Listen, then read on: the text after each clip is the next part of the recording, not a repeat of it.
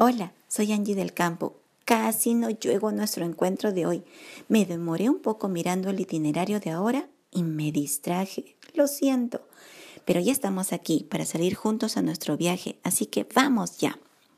Leamos Primera de Reyes capítulo 7, verso 23 hasta el 39 hizo fundir a sí mismo un mar de diez codos de un lado al otro, perfectamente redondo. Su altura era de cinco codos y lo ceñía alrededor un cordón de treinta codos. Y rodeaban aquel mar por debajo de su borde alrededor unas bolas como calabazas, diez en cada codo, que ceñían el mar alrededor en dos filas, las cuales habían sido fundidas cuando el mar fue fundido y descansaba sobre doce bueyes. Tres miraban al norte, tres miraban al occidente, tres miraban al sur y tres miraban al oriente. Sobre estos se apoyaba el mar y las ancas de ellos estaban hacia la parte de adentro. El grueso del mar era de un palmo menor y el borde era labrado como el borde de un cáliz o de flor de lis, y cabían en él dos mil vatos. Hizo también diez basas de bronce, siendo la longitud de cada basa de cuatro, codos y la anchura de cuatro codos, y de tres codos la altura. La obra de las basas era esta. Tenían unos tableros, los cuales estaban entre molduras, y sobre aquellos tableros que estaban entre las molduras había figuras de leones, de bueyes y de querubines, y sobre las molduras de la basa así encima como debajo de los leones y de los bueyes, había unas añadiduras de bajo relieve. Cada basa tenía cuatro ruedas de bronce, con ejes de bronce, y en sus cuatro esquinas había repisas de fundición que sobresalían de los festones para venir a quedar debajo de la fuente. Y la boca de la fuente entraba un codo en el remate que salía para arriba de la basa, y la boca era redonda, de la misma hechura del remate, y este de codo y medio. Había también sobre la roca la boca entalladuras con sus tableros, los cuales eran cuadrados, no redondos. Las cuatro ruedas estaban debajo de los tableros y los ejes de las ruedas nacían en la misma basa. La altura de cada rueda era de un codo y medio. Y la forma de las ruedas era como la de las ruedas de un carro sus ejes, sus rayos, sus cubos y sus cinchos. Todo era de fundición. Asimismo, las cuatro repisas de las cuatro esquinas de cada basa y las repisas eran parte de la misma basa. Y en lo alto de la basa había una pieza redonda de medio codo de altura y encima de la basa sus molduras y tableros, los cuales salían de ella misma. E hizo en las tablas de las molduras y en los tableros entalladuras de querubines, de leones y de palmeras, con proporción en el espacio de cada una, y alrededor otros adornos. De esta forma hizo diez basas, fundidas de una misma manera, de una misma medida y de una misma entalladura. Hizo también diez fuentes de bronce, cada fuente contenía cuarenta batos y cada una era de cuatro codos y colocó una fuente sobre cada una de las diez basas. Y puso cinco basas a la mano derecha de la casa y las otras cinco a la mano izquierda. Y colocó el mar al lado derecho de la casa, al oriente, hacia el sur.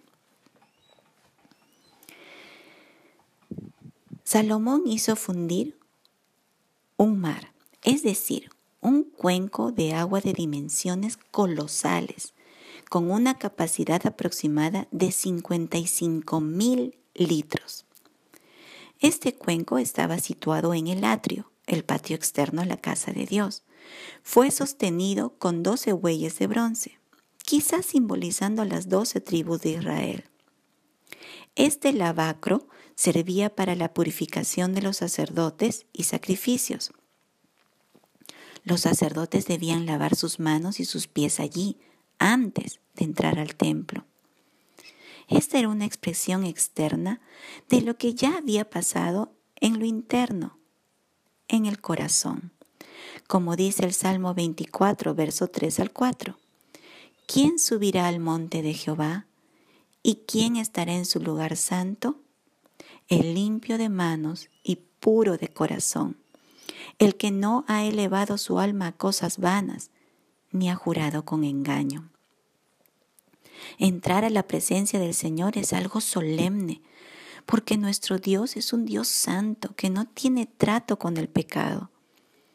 Si los sacerdotes no se purificaban antes de entrar al aposento donde se encontraba la presencia del Señor, morirían. Esto nos muestra la dimensión de la santidad de Dios que en nuestros tiempos hemos menguado esta verdad. Pero esta verdad no ha cambiado. Dios sigue siendo santo. Él es el mismo ayer, hoy y por siempre tú y yo, ¿cómo podemos purificar nuestros corazones antes de venir ante la presencia de nuestro Señor? Bueno, en Juan 1.9 nos dice, si confesamos nuestros pecados, Él es fiel y justo para perdonar nuestros pecados y limpiarnos de toda maldad. Haríamos bien en recordar esta verdad antes de venir a la presencia de nuestro Señor. Por otro lado, Salomón, aparte de este mar, hizo diez fuentes de agua, cinco al lado derecho y cinco al lado izquierdo. Todos estos receptáculos de agua fueron hechos de bronce bruñido, es decir, pulido de tal manera que tenía un brillo refulgente. El agua en las escrituras simboliza a Cristo, quien es el agua de vida, y que no hay otra forma de acercarse a la presencia del Dios omnipotente, sino por medio de Jesucristo, quien nos ha abierto el camino para acercarnos al Padre, por el lavamiento y purificación de nuestros pecados en Él, en su sacrificio en la cruz del Calvario. Su obra perfecta en nuestras vidas también nos provee de una corriente de agua que son como ríos de agua viva, que es su Santo Espíritu. En Juan 7:38, el Señor Jesús nos dijo, el que cree en mí, como dice la Escritura, de su interior correrán ríos de agua viva. Y esto hablaba por su Espíritu Santo que le les daría a sus discípulos, a los creyentes, a los que entregan su vida en arrepentimiento y fe.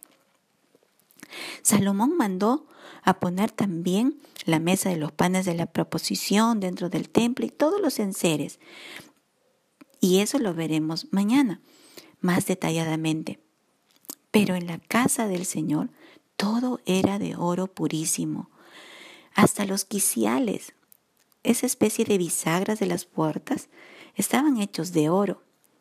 Los detalles que consideró Salomón para el templo de su Señor, aún en el patio externo de la misma casa, no fueron tomados a la, a la ligera o como sobreentendidos o dejándolo al criterio de otras personas, sino que él se aseguró de que todo fuese de lo mejor en materiales, en detalles de fabricación, así como en diseño. Delicadezas fueron hechas alrededor de cada cosa que hizo para el Señor es que Salomón quiso dar al Señor lo mejor que tenía. Este principio seguro que lo aprendió de su padre, David. Miren lo que dijo David en un momento. Yo con todas mis fuerzas he preparado para la casa de mi Dios oro para las cosas de oro, plata para las cosas de plata, bronce las de bronce, hierro para las de hierro y madera para las de madera y piedras de ónice, piedras preciosas, piedras negras, piedras de diversos colores y toda clase de piedras preciosas y piedras de mármol en abundancia. Además de esto, por cuanto tengo mi afecto en la casa de mi Dios, yo guardo en mi tesoro particular oro y plata que, además de todas las cosas que he preparado para la casa del santuario, he dado para la casa de mi Dios. Qué preciosa enseñanza. Dar al Señor lo mejor que tenemos.